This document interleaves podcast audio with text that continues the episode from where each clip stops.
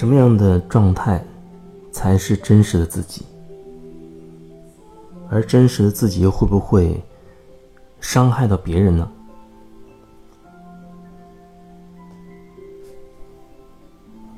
每天都会分享一些东西，其实听起来好像涉及到方方面面、各种各样的事情，而其实本质上也只有只有这么一句话，那就是做回自己。可是如果连什么是真实的自己都还不了解的话，那到底怎么才能做回自己？连自己都不知道自己，那怎么做回自己呢？可能很多时候，你在听音频的时候，也许在那个过程当中，你会有所领悟，好像心里明白了一些，而实际遇到生活当中具体的事情的时候，好像又会陷入一片糊涂，或者是一片迷茫的。那个迷雾当中去了。我们的意识很多时候都是像浓雾一样，或者说就像是被屏蔽了一样，就像用浓雾来打比方，那就是我们很厚重的意识，不清晰的自己，一团想象一团球形的。非常混杂的，像浓雾一样，那是我们的意识状态。有时候你听了一些音频，或者也许通过听我，或者通过听谁说的一些话，你有所领悟了，哎觉得瞬间被点亮了一下，或者清醒了一下，清晰了一下，那就好像那团浓雾某一个地方哎突然变薄了，你能看见那个浓雾。包裹着到底是什么东西了？那个雾变薄了，可是很快，周围的那些浓雾，它又慢慢的去把这个已经变薄的部分给它填补上。那你瞬间又会觉得好像又懵了，又有点眩晕了，又有点不清醒了，然后再继续的用各种方式去清理。更多的觉察自己，哎，忽然你觉得那个浓雾又散掉一一部分，可是很快可能又被填填满了，又被填补了。看起来好像你是经历了一个清醒，然后又到混沌、浑浊的那个状态，然后又清醒，又变得浑浊。看起来好像最终也没有什么太多变化，其实并不是这样。一些很本质的东西，它已经在改变了，只是因为包裹着我们的那个浓雾实在是太多了。还没有出生开始，通过我们的父母，甚至父母通过他们的父母，再追溯到更久远的那些祖先，一点点把一些东西传递下来，通过我们的血脉相承。所以我们还没有出生的时候，就已经有很多的意识、很多的观念开始我们被植入了。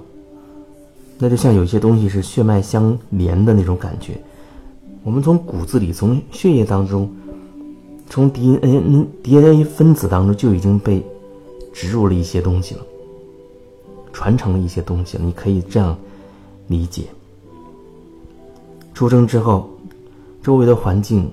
还有周围的人，不断的给我们提供各种各样的信息，那些信息很多，可能就直接的被我们所吸收了。慢慢我们都不会追究那信息到底是什么意思，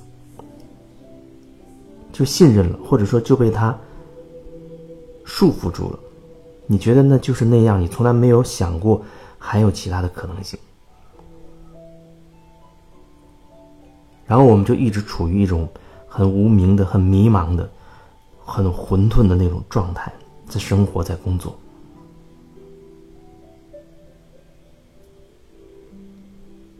那么，当有一天你觉得被一些问题推动着啊，想要探索自我了，想要开始走出困局了，想要解决你真正的问题了，想要做回你自己了，那那个时候，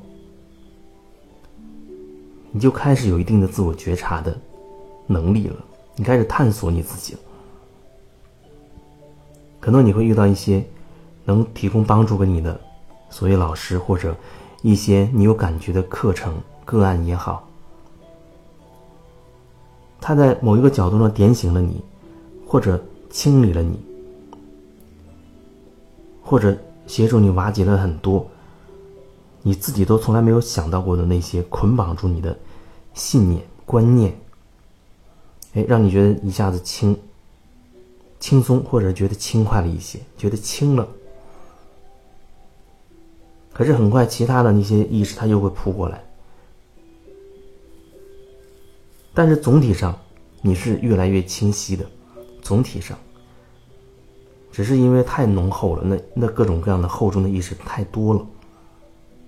但是你清理掉的、转化掉的，它就是永久性的转化掉了。你再遇到类似的那样的状态，你心里就非常的清晰，也非常的明白。只不过你一个点被清理掉之后，它会有新的点会浮出来，它会提醒你哦，还有一个没有解决，你再把这个清理了。转化了，哎，又浮出来几个，他提醒你，哎，还有这些没有解决。只有清理到一些比较顽固的、根深蒂固的那样的模式的时候，或者是你清理到一定程度的时候，你自己可能才会有一种很大的，就是很深的明白。或者是那种豁然开朗的感觉，但是所有的一切你没有办法着急，急不得，因为你一着急又会演变成新的问题，急本身它就又是一个新的问题，需要你去处理。你越是有耐心，越是不着急，越是能够更多的觉察。那你的速度，进展的速度，就会反而会越快。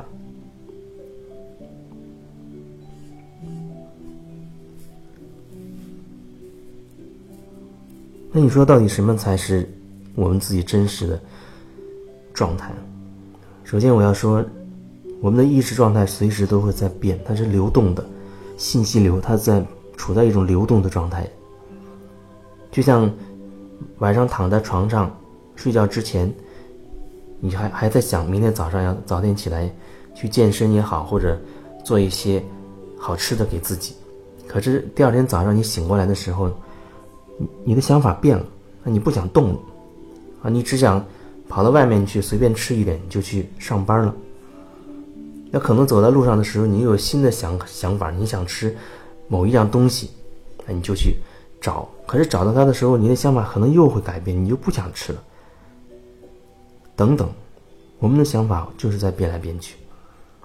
那样你要问你自己心里面的感受，问你自己心里面的感受。所以，我一直在说你要和自己的身体要连接，连接自己的内心，感受自己的身体。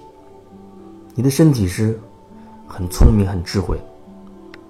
你今天很累，可能因为。天气比较干燥，你特别的口渴，那你的身体会，它就会知道，它就会需要水分。如果你注意观察你自己的身体，你会感受到，哦，我要多喝一点水。今天，今天，啊，你需要多一点休息，或者中午，可能你需要多吃一些汤汤水水的这样的食物，你会有感觉。你越和自己内在连接紧密，你越能知道到底什么。是自己真实的状态，真实的状态。所以一定要保持一种自我觉察，然后你就会知道，啊，尽量让自己处在自己的中心。我是什么感觉？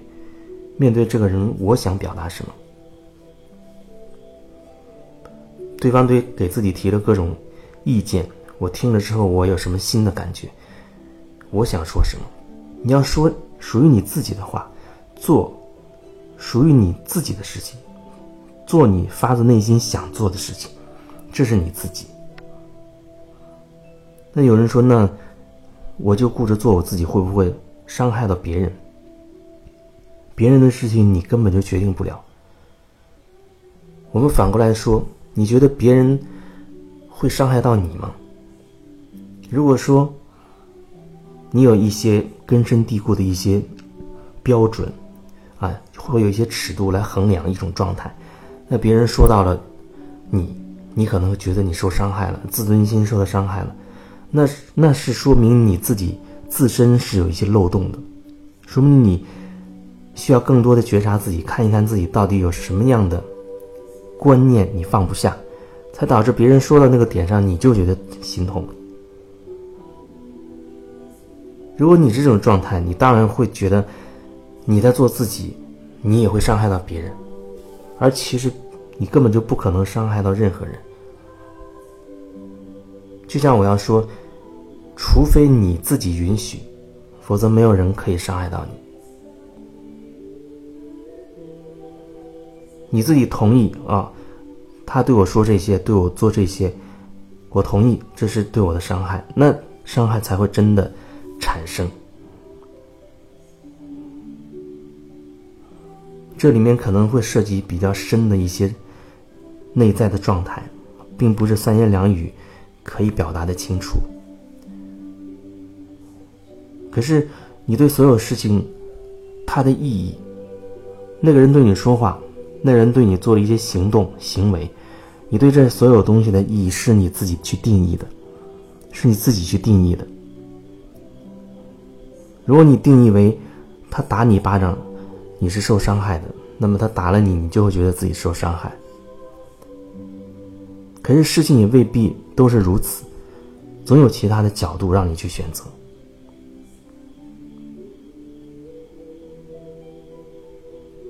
所以说。你不会伤害到别人，别人有别人的功课要去完成。如果别人有一定的觉察，他会通过你对他的表达，去感受他自己内在的状态。但我不想说别人的事情，我不想用别人的这样的词，我只想用你，通过别人对你说的，你要感受到你内心的状态是什么样子。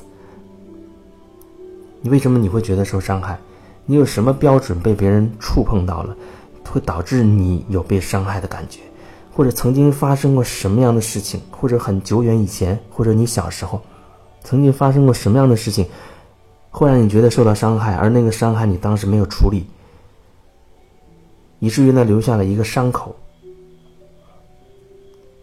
以至于长大以后遇到类似的事情，你都会觉得，只要发生那种类型的事情，你就会觉得自己受到了伤害。